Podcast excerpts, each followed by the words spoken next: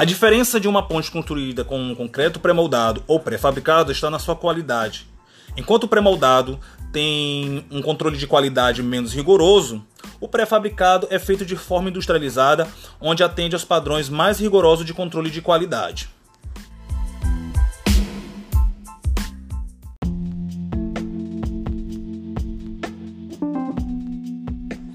As vantagens do concreto pré-moldado ou pré-fabricado para sua implantação do projeto de pontes estão no aspecto econômico, devido à considerável redução de custos que este sistema oferece.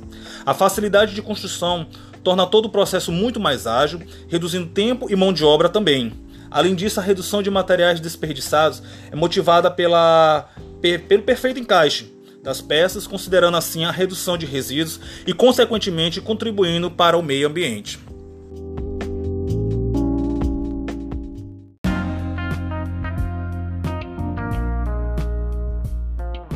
A desvantagem de instalar o concreto pré-moldado ou pré-fabricado é sua limitação arquitetônica, pois boa parte dos, das indústrias fabricam um portfólio já bem pré-estabelecido.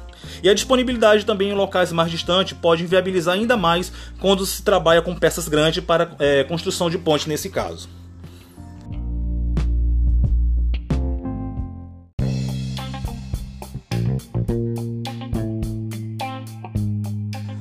A ponte marítima Hong Kong-Zhuhai-Macau é um tipo de estrutura que teve seus tabuleiros e pilares construídos em concreto pré-fabricado ou pré-moldado em loco, com uma central de concreto instalada no canteiro de obras da ponte.